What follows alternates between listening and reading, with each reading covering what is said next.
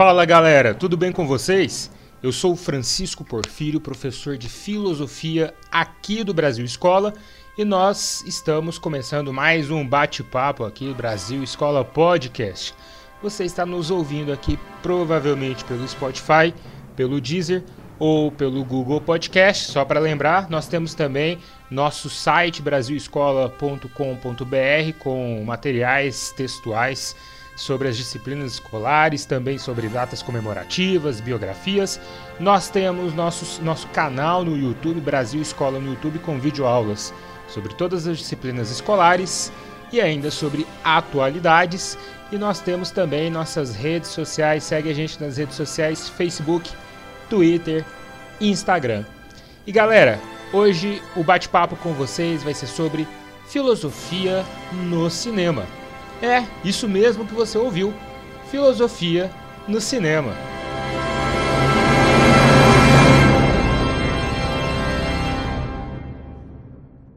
Uma das primeiras perguntas que a gente pode fazer aqui nesse âmbito da filosofia, né? A filosofia ela se faz por essas perguntas, esses problemas filosóficos é: o cinema pensa? Olha, a minha tese e a de um grande estudioso do cinema, da filosofia do cinema, que é o Alain Pouriot, é que sim, o cinema pensa. E Gilles Deleuze, um filósofo, um grande filósofo francês, que produziu aí na década de 60 e 70 um estudo interessante sobre o cinema, né, sobre as composições do que ele chamou imagem em movimento e imagem em tempo, o cinema pensa, o cinema ele pode manifestar por si só através de uma película, através de um filme, um ato de pensamento filosófico. Além disso, o cinema ainda pode conter referências a elementos já trabalhados pela história da filosofia. Então eu vou discutir aqui com vocês alguns filmes que, ao meu ver, ou apresentam essa possibilidade do cinema como pensamento, né, ou então eles fazem referência a uma situação já tratada pela história da filosofia. Vale notar, no entanto, que eu citei aqui Alan Purrioli e Gilles Deleuze, que são dois filósofos favoráveis a esta linguagem artística, que é a linguagem cinematográfica, como representação da filosofia e de uma obra de arte voltada para a filosofia. No entanto, houveram críticos também no cinema, mas na, no início do século XX, nós temos o filósofo Walter Benjamin, que não era tão entusiasmado com aquele cinema nascente, não. Para ele, o cinema e a possibilidade da reprodutibilidade técnica dada pelo cinema, não só pelo cinema, mas pela fotografia e pelas gravações de áudio, por exemplo, das músicas, acabaria por retirar o que ele chamava de aura da obra de arte, porque a obra de arte agora poderia ser reproduzida tecnicamente. Isso vai abrir espaço para o que outros filósofos ali do contexto judeus alemães, companheiros de Benjamin, do contexto da escola de Frankfurt, Theodor Adorno e Max Horkheimer, vão chamar de indústria cultural e cultura de massa. Mas vamos voltar aqui para os títulos, tratando primeiramente de alguns filmes, de algumas películas que trazem referências filosóficas e tratam de temáticas explicitamente filosóficas. Comecemos aqui por Matrix. O filme Matrix, dirigido por Lily Ilana Wachowski em 1999, pegando aqui com referência ao primeiro filme, tá? lembrando que há uma trilogia e há inclusive já um podcast aqui no nosso, na nossa sessão de podcast em que eu e o professor Fred de biologia a gente vai analisar ali o Matrix, né, ali na, nesse, nesse contexto aí de anúncio do quarto filme da formação da tetralogia. Mas esse filme ele faz uma referência à alegoria da caverna de Platão. É um filme muito interessante, é um filme rico em elementos visuais, em efeitos especiais e uma linguagem de ficção científica muito interessante que apresenta um mundo devastado pela, por uma guerra nuclear e as pessoas que vivem nesse mundo vivem a ilusão de estarem no mundo que é o mundo tal como nós vivemos, porque na verdade está tudo destruído e aquelas pessoas são enganadas por um software de um computador chamado Matrix. É uma referência ao mito da caverna, ou alegoria da caverna de Platão, em que a caverna é o nosso corpo, em que a caverna é uma metáfora para essa coisa do corpo, da pessoa, né, que aprisiona, que nos aprisiona, que nos mantém presos em um conhecimento que não é verdadeiro. Outro filme que eu trouxe aqui como fazendo referência a um tema estritamente filosófico é o filme O Feitiço do Tempo, é, de Harold Ramis, de 1993, em que o personagem principal ele volta, ele revive o mesmo dia todas as vezes na eternidade, ele fica preso em um único dia em que ele acorda e dorme, sempre passando pelas mesmas experiências dia após dia. Isso é uma referência ao conceito de eterno retorno do mesmo do filósofo alemão Friedrich Nietzsche. Nietzsche coloca esse eterno retorno do mesmo como uma prerrogativa aqui de abertura para o que ele chamou de amor fati, de aceitação do destino.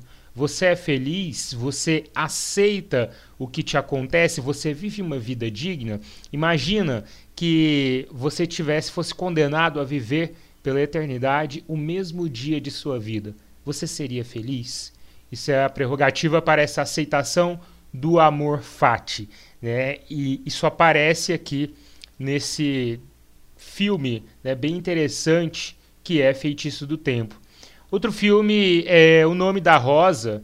É, ele é baseado aí no livro homônimo, homônimo do escritor e filósofo italiano Umberto Eco.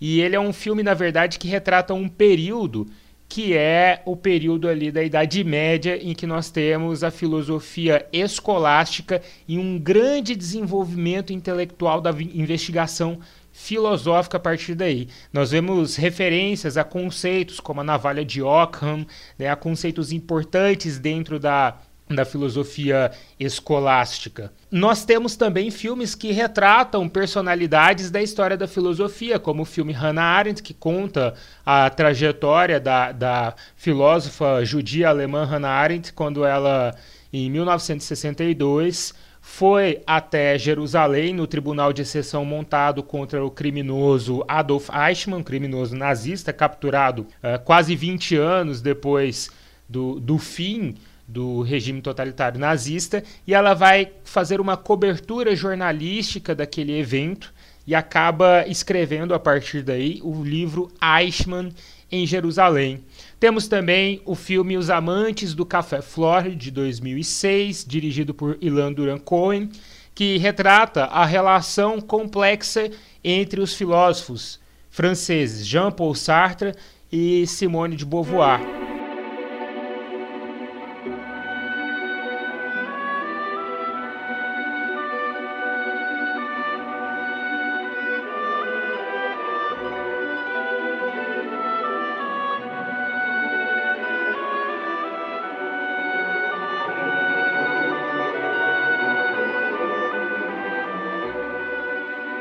Para além de tratar diretamente de temas filosóficos, o cinema pode também construir narrativas que são por si mesmas altamente filosóficas, que são por si mesmas altamente filosóficas. Eu começo com um exemplo aqui que é O Show de Truman, filme de 1998 dirigido por Peter Weir, que fala da indústria cultura cultural e da espetacularização da vida né, e constrói uma narrativa que poderia ser facilmente uma espécie de romance filosófico. Outro filme extremamente interessante para a gente fazer essa discussão é o filme A Vila, do M. Night Shyamalan. É um filme de 2006 que trata aqui de uma maneira bem interessante sobre a postura cética do ser humano em relação àquilo que ele ouve e que tradicionalmente ele conhece como certo. É um filme que trata da importância do questionamento e de se buscar a verdade. E dentro da, da história né, de pessoas que vivem em uma vila extremamente fechada para o mundo exterior e que cria narrativas falsas de que fora dos, dos arredores daquela vila ali existe um bosque com criaturas medonhas, né, justamente para manter as pessoas dentro dessa vila e, e, e fechadas naquele domínio, né, ele traz essa importância do questionamento de se ter uma, uma postura cética. Outro filme com uma narrativa que eu considero extremamente bem construída e muito interessante é O Homem Bicentenário, do Chris Columbus, de 1999, um filme com um saudoso Robbie Williams no papel principal. E ele trata do que é humano e do que torna as pessoas humanas, visto que é uma espécie de máquina, um androide que acaba desenvolvendo uma inteligência artificial e uma capacidade de ter sentimentos. E ele acaba desenvolvendo vontades humanas, até chegar ao ponto, por exemplo, em que ele quer ser desativado, em que ele quer morrer. Então, é um filme muito interessante, é uma narrativa muito intensa e assim com um desenvolvimento sublime, sabe? Aquela coisa assim do, do, do, de uma beleza mesmo, de uma boa construção narrativa, de elementos muito interessantes. Nesse sentido, nós também temos o filme AI, Inteligência Artificial, de 2001, do Steven Spielberg, que também traz elementos sobre isso, sobre essa humanização.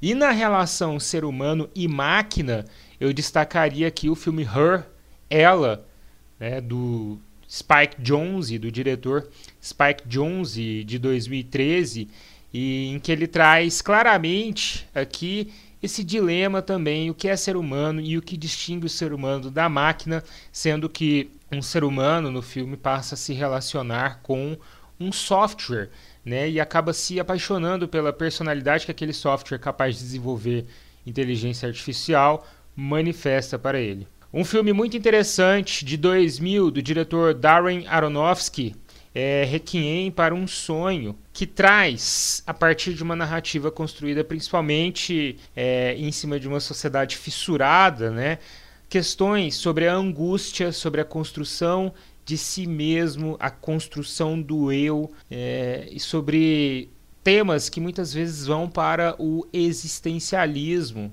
nós podemos pegar também o filme A Origem, de 2010, do diretor Christopher Nolan, que vai trazer, pessoal, toda uma composição do ser humano sobre as ideias, sobre os sonhos, sobre a verdade, o subconsciente, o inconsciente, o existencialismo, numa narrativa também muito, muito bem contada, bem construída. E pegando aqui o gancho para esse diretor, Christopher Nolan, nós podemos citar aqui também Batman, O Cavaleiro das Trevas, de 2008, que trata diretamente de questões éticas, tá? Aliás, vou deixar a indicação para vocês da nossa videoaula Batman, a análise ética do herói, disponível lá no nosso canal do YouTube. E se você gostou desse assunto, gostou desse tema, nós temos uma videoaula aqui tratando sobre esses mesmos filmes e sobre essa filosofia no cinema de uma maneira mais completa e incluindo aqui elementos né, visuais, que é a aula, o vídeo, a videoaula Filosofia no Cinema, que está lá no nosso canal no YouTube. Então, não deixem de acessar, galera. E não se esqueçam também de seguir a gente nas redes sociais: Facebook, Twitter, Instagram, acessar o nosso site, acessar o nosso canal no YouTube e estamos aí sempre trazendo conteúdo de qualidade, conteúdo revisado, feito por especialistas para vocês. Galera, foi muito bom conversar com vocês. Um abraço para todas e todos e até a próxima. Falou!